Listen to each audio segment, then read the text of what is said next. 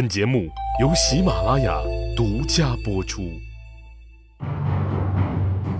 乱世图存，变法逆袭录，国运浮沉，君王一念间。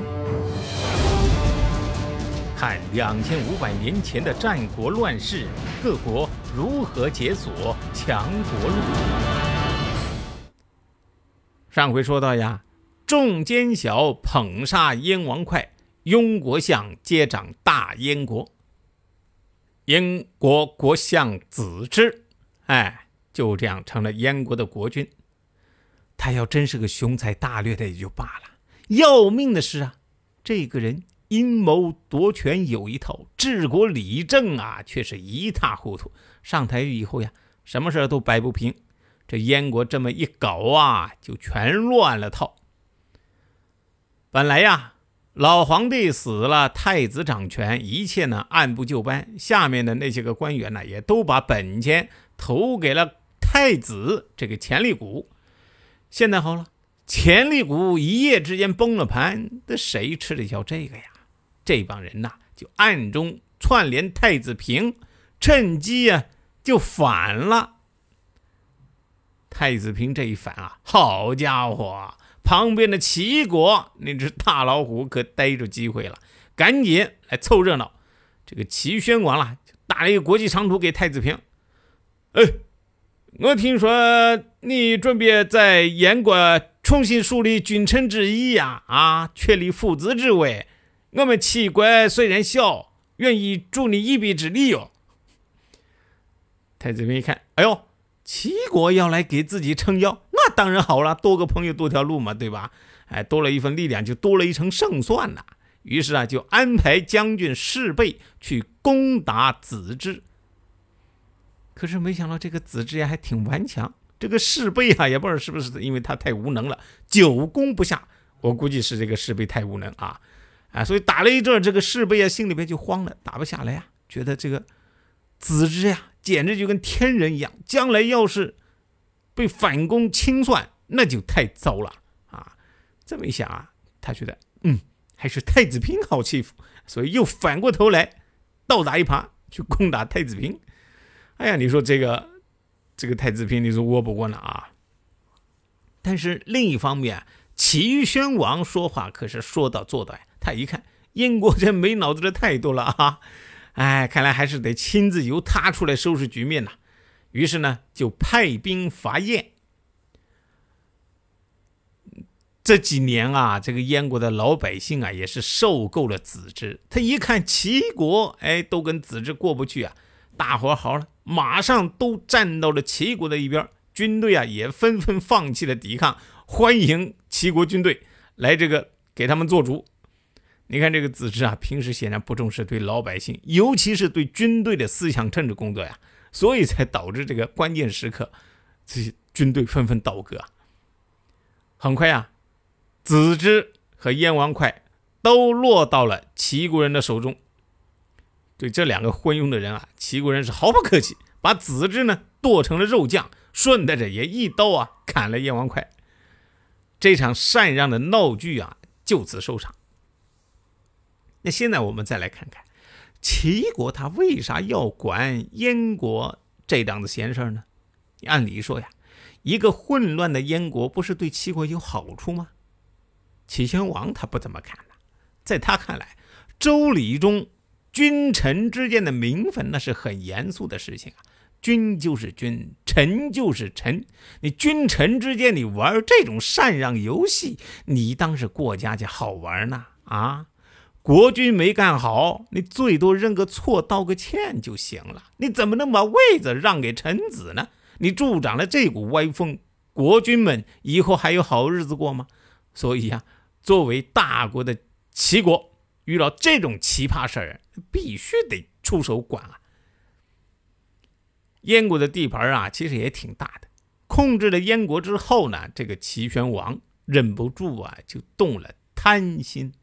想趁机灭了燕国，哎，他就问那个孟子，当时这个孟子正好在齐国稷下学宫嘛，说有人劝我不要占领燕国，哎，有人又劝我占领，我想啊，齐燕都是万圣大国呀，我们才五十来天就把那燕国干趴下了，单纯靠人力肯定做不到。看来这里面有天意呀！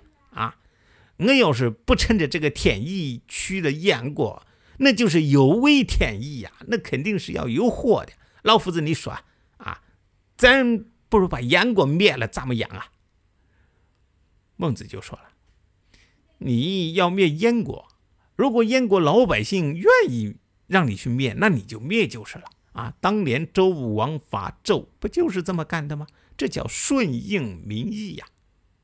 但是如果你要灭燕国，燕国的老百姓不愿意，那你最好别干。当年周文王不灭殷商，哎，不也就是因为这个原因吗？现在燕国的老百姓啊，夹道欢迎你齐国的军队，没有其他的原因。就是因为之前呢受子之的苦够深，但是大王，你要是让他们受二茬苦，这可就玩不来了。齐宣王了，这个心里边就不踏实，他又问孟子：“现在其他国家看了我得了好处，心里边都不平衡，这可怎么办呢？”孟子说：“啊，这个好办啊。”你帮燕国把政府建起来，让太子平即位。你呢，从燕国啥也别拿，哎，把军队撤出来就行了。这样就显得你出兵燕国啊，不是为了贪图他的土地、他的江山，而是呢，真正的仁义之士啊，是为了去帮他解决困难的。但是啊，煮熟的鸭子吃不着，有这个道理吗？啊？齐宣王呢，当然是心有不甘，所以啊，他就这一回就没有听这个孟子的。但是果然不久，燕国人呢纷纷就造这个齐宣王的反。齐宣王控制不住啊，最终呢只好撤兵。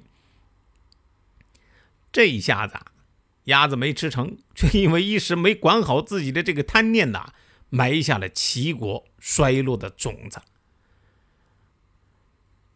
燕太子平即位，就是燕昭王。话说这个燕国呀，遭此大难，哎，还差点被齐国从七雄中给抹去了。燕昭王啊，有很典型的这个燕人的个性，叫有仇必报啊。所以他上位以后啊，满脑子都是仇恨，所以为了报仇呢，是啥苦都能吃。这么一来呀，燕国哎，就有了变法的动力了。大乱之后的国家呀，是满目疮痍。燕昭王呢，首先是要聚拢人心，他呀吊死问孤，与百姓啊同甘共苦，特别是放下身段，花重金的求人才。他跟郭维说呀：“说这个齐国趁着我们国家内乱落井下石，现在我们燕国没有能力报这个仇，必须呀。”召集贤才，共赴国难，以雪先王之耻啊！先生，您看看，咱们有什么人才？